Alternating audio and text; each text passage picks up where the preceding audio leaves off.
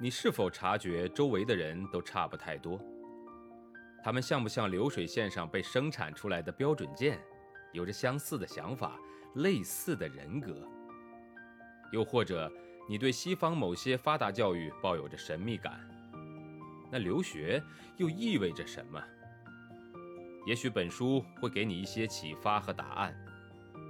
欢迎收听《十一岁去德国：一个中国女孩的留学经历》。作者夏千若，演播生意人陛下。那天早上，我依旧在同样的车站下车，一路恋恋不舍地看着我的老学校，缓慢地走向我的新学校。一路上，我回忆着第一天走进德国的中学，自己如何像傻子一样呆坐了一天。回想着自己转正式的德国班级后。渐渐跟上一门门的课程，我一次次战胜了自己的恐惧心理，不但适应了新的环境，而且在新的生活中找到了乐趣。虽然对于文理中学的课程和要求我很担心，但是我尽量让自己鼓足勇气去面对。刚刚踏进学校，我就被迎面贴在墙上的一块牌子给吸引住了，上面的标题是“我们对于人的信条”。我仔细读了读，第一条写道：“每个人都有价值，他是独一无二和特殊的，他有自己的强项和弱点。人生和求学过程中的成功与失败造就了人，这两点都属于做人。人的价值远远高于他所做出的成绩。”第二条写道。每个人都有发展机会，只要他能够保持好奇、开放和热情。他需要目标，同时也需要界限和好评。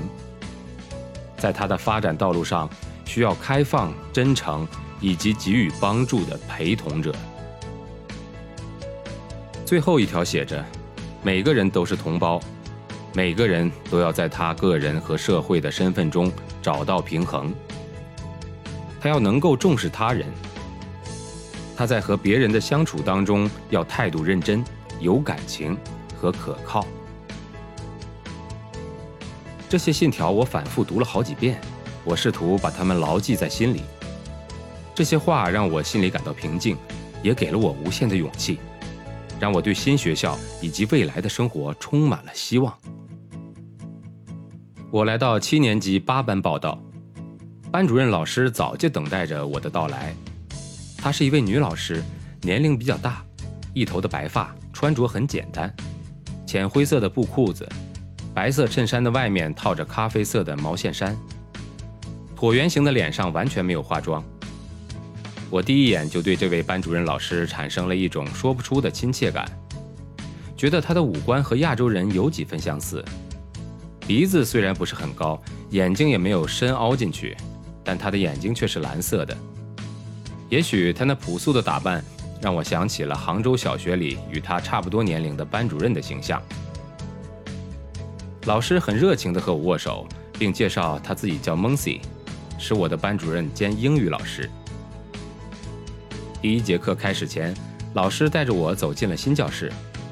德国学校的内部装修都差不太多。这个学校的地上没有铺设地毯。只是光亮的塑胶地。新班级的同学人数也就是三十人左右，大部分都是金发碧眼的德国少年，也有几个黑头发黑眼睛的学生，其中两个一看就知道是土耳其女孩。快要上课了，所有的学生都已坐在了自己的位置上。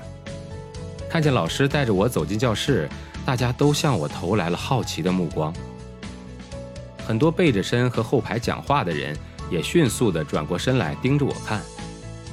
老师一看见大家都安静下来，便在黑板前提高了声音说：“我们班今天来了一位新同学。”老师低声问我想不想自我介绍一下，我点点头，便开始一字一句地说道：“Hello，我的名字叫芊芊。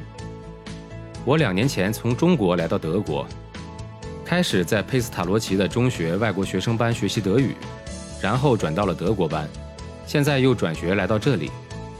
我希望以后能和你们好好相处，希望大家能够在任何方面多帮助我，谢谢。新班级的同学们都听得很认真，女孩子们都对我张开了微笑。你们看，芊芊来德国才两年，德语就已经说的那么好了。老师补充了一句。这时候该上课了，蒙西老师问大家：“你们的第一节课是什么课啊？”只听见学生们一起拉着长音说道：“德语。”老师把我安排坐在教室中间的第二排一个叫做艾娃的德国女孩旁边，然后对我说：“你有什么不懂的地方就问艾娃。课间十五分钟大休息的时候，来二楼的教师办公室，我带你去拿课本。”我谢过了老师，他冲我笑笑后走出了教室。这已经是第三次了，我一个人坐在一个完全陌生的环境里，要想办法自己应付一切。适应得了，适应不了，都得慢慢适应。不过人往往都是这样逼出来的，面对难题和困难，才能把潜在的能力和勇气激发出来，让自信心随着每一次成功应对而一点点增加。我在高等中学的第一节德语课开始了，一个中年男子走进教室，第一件事情就是让坐在靠窗位置的学生把窗子打开透透气。冬天的教室里暖气非常充足，几个学生甚至只穿了件 T 恤。门窗紧闭，空气流通，自然不会太好。后排的同学有人叫着：“道尔特先生，您看，我们班来了个新同学，他从中国过来的。”这位深色头发和眼睛的德语老师一眼就发现了我这张亚洲面孔。他在讲台上轻轻地放下手提包，缓慢地走到我的面前，和我握手问好。我简短地介绍了一下自己，老师嘱咐旁边的艾娃给我解释一下德语课的内容，然后又踱步回到了讲台前，在公文包里翻了半天，找出了一本书，开始讲课。艾娃把德语课本摆在我和他的中间，他手心里握着一支很短但笔芯很粗的铅笔，随着老师讲课，不停地在课文中某些词语下轻轻地划上一道。德语课本里有太多我不认识的词语，词根都比较长，有些好像是几个词语拼在一起的。我悄悄地在我那本厚重的德汉词典里翻出几个反复出现的生词。我的上帝呀，原来是什么反对党、联盟一类的政治术语。我有些明白了，是在讲政治。可惜我是一点儿也听不明白。除了生词多，也缺乏这方面的背景知识。慢慢来吧，我对自己说道。